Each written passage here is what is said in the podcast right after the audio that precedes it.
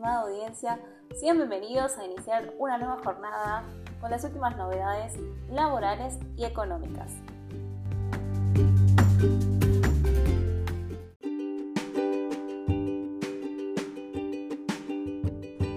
Se potencia el cepo. AFIP encarece el dólar turista y el dólar tarjeta desde este jueves. El gobierno informó que aumentará un 10% el costo del dólar turista, que afecta a viajes y a las compras en el exterior con tarjeta. La Administración Federal de Ingresos Públicos instrumenta medidas tendientes a robustecer el frente fiscal a partir de la manifestación de capacidad contributiva de distintos sectores económicos. La Resolución General 5232 adecua la alícuota de la percepción a cuenta de los impuestos a las ganancias y sobre los bienes personales del 35% al 45%. La actualización alcanza el consumo de divisas para viajes y gastos en el exterior. La normativa excluye a las compras de moneda extranjera para atesoramiento de que continuará con un 35%. Las adecuaciones en la percepción estarán vigentes el 14 de julio. De esta manera, el dólar turista pasará a costar 236 pesos con 50 a partir de este jueves, en comparación al dólar solidario que todavía se mantiene como opción para ahorristas con un tipo mensual de 223 pesos, en cuanto al dólar blue o informal cerró este miércoles en 283 pesos. Las claves a considerar son que aparte de la manifestación de capacidad contributiva de distintos sectores económicos, se decidió adecuar la percepción a cuenta de los impuestos de las ganancias y sobre los bienes personales. La percepción pasa del 35 al 45%. No es un cambio en el impuesto país, sino una adecuación en la alícuota de la percepción a cuenta de pago de ganancias y bienes alcanza a un conjunto de operaciones en moneda extranjera alcanzadas por el impuesto país, ¿cuáles? El consumo de divisas para viajes y gastos en el exterior. Excluye a las compras de moneda extranjera para atesoramiento, dólar solidario o ahorro. Las adecuaciones en la percepción estarán vigentes a partir del 14 de julio. Forma parte de las distintas medidas tomadas por el gobierno destinadas a garantizar el equilibrio fiscal y promover la solvencia del Estado como promotor de la actividad económica como sucede desde la implementación de la medida de 2020, cuando las percepciones experimentadas por un contribuyente superen el monto a ingresar por ganancias y bienes personales, el excedente será reintegrado por la FIP.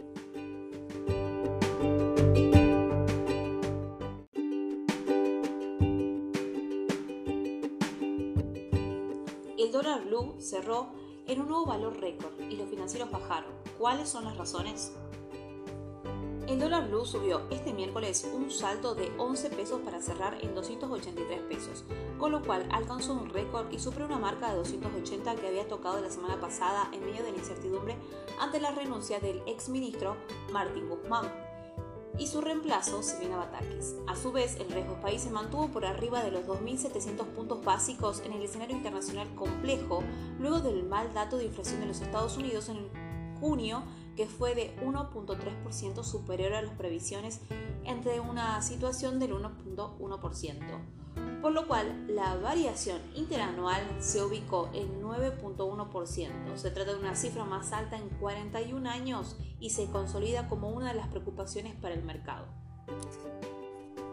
Si bien los bonos argentinos en dólares subieron levemente, los analistas aseguran que el pronóstico es malo para los títulos en este contexto internacional en el que se prevé que la Reserva Federal incremente a fin de julio la tasa de interés, a lo que se suma la incertidumbre local, y ese combo asegura atenta contra la recuperación fuerte de los bonos soberanos en dólares.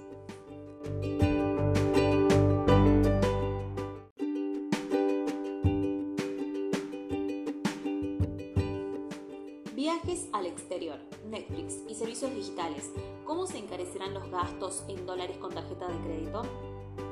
El gobierno nacional aumentó de 35 a 45% la percepción a cuenta del pago de bienes y ganancias que aplica para las compras y gastos en el exterior, medida que entra en vigencia a partir de este jueves. De esta manera, tomando en cuenta la cotización del dólar oficial al cierre del miércoles, que fue de 135,15 pesos, los consumos alcanzados por el tributo dejarán de pagar un dólar de 222 pesos para pagar uno de 236 pesos, un valor que aún se ubica por debajo del dólar libre, que es de 283 pesos. En tanto, las compras ingresadas a partir de hoy estarán alcanzadas por la nueva alícuota a la que se suma el 30% de impuestos país que no sufriría modificaciones. Por ello, los gastos con tarjetas en dólares pasarán a pagar un 75% por encima del oficial, que hasta ayer era del 65%.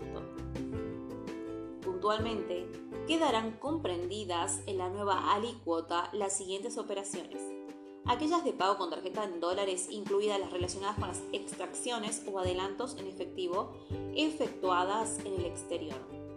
Las compras efectuadas a través de portales o sitios virtuales, así como el pago de servicios prestados por sujetos no residentes en el país que se cancelen mediante tarjetas de crédito.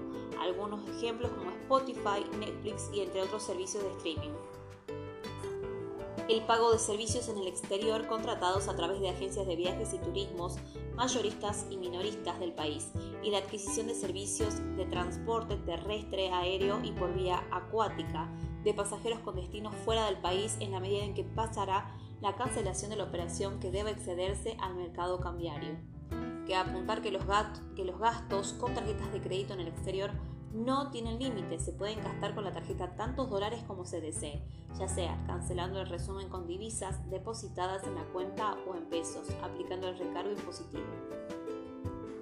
Esta nueva medida que apunta al sector turismo luego de la prohibición de financiamiento en cuotas para gastos en el exterior que se implementó el año pasado, también se canceló la posibilidad de financiamiento en cuotas del free shop y el comercio puerta a puerta. El gobierno busca de esta forma desalentar la salida de divisas ante la necesidad de acumulación de reservas.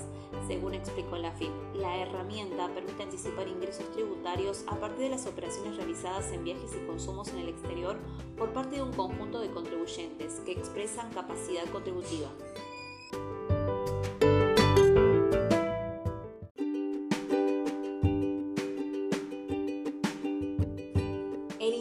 Publicará hoy de inflación de junio y los economistas esperan que vuelva a superar el 5%. El Instituto Nacional de Estadísticas y Censos dará a conocer hoy el índice de precios del consumidor de junio y las consultoras calcularon que la suba de precios volvió a superar o a igual o mayor del 5%. Este marco, los analistas destacaron que el IPC del sexto mes del año traería otro importante aumento en alimentos superior al 5% en un periodo en el que impactan las subas en las cuotas de medicina prepaga, los ajustes de tarifas y los artículos estacionales, el gasoil y los cigarrillos, entre otros. La inflación de junio, según el IPC de Libertad y Progreso, fue del 5,5% mensual, mostrando una aceleración de los precios respecto a mayo y abril. De acuerdo a la consultora, a diferencia de meses anteriores, en junio los aumentos estuvieron liberados por los rubros con precios regulados. Destacan la suba en el rubro de vivienda, agua y electricidad, donde influyeron los ajustes de tarifas de gas y electricidad en comunicaciones y medicina por los ajustes en las prepagas. En cambio, el rubro de alimentos y bebidas no alcohólicas, que es el de mayor incidencia en el IPC, estuvo por debajo del promedio, anotando una suba mensual del 4,5%. Las expectativas para julio es que la inflación se acelere aún más. Aquí juegan dos efectos. El primero es que en los últimos meses el Banco Central aceleró el ritmo de emisión para financiar al gobierno, dólar de liquidez al mercado y sostener el precio de los bonos del Tesoro. Y a este proceso de emisión acelerada se sumó la renuncia del ex exministro Guzmán, con el respectivo salto en el nivel de incertidumbre y el tipo de cambio.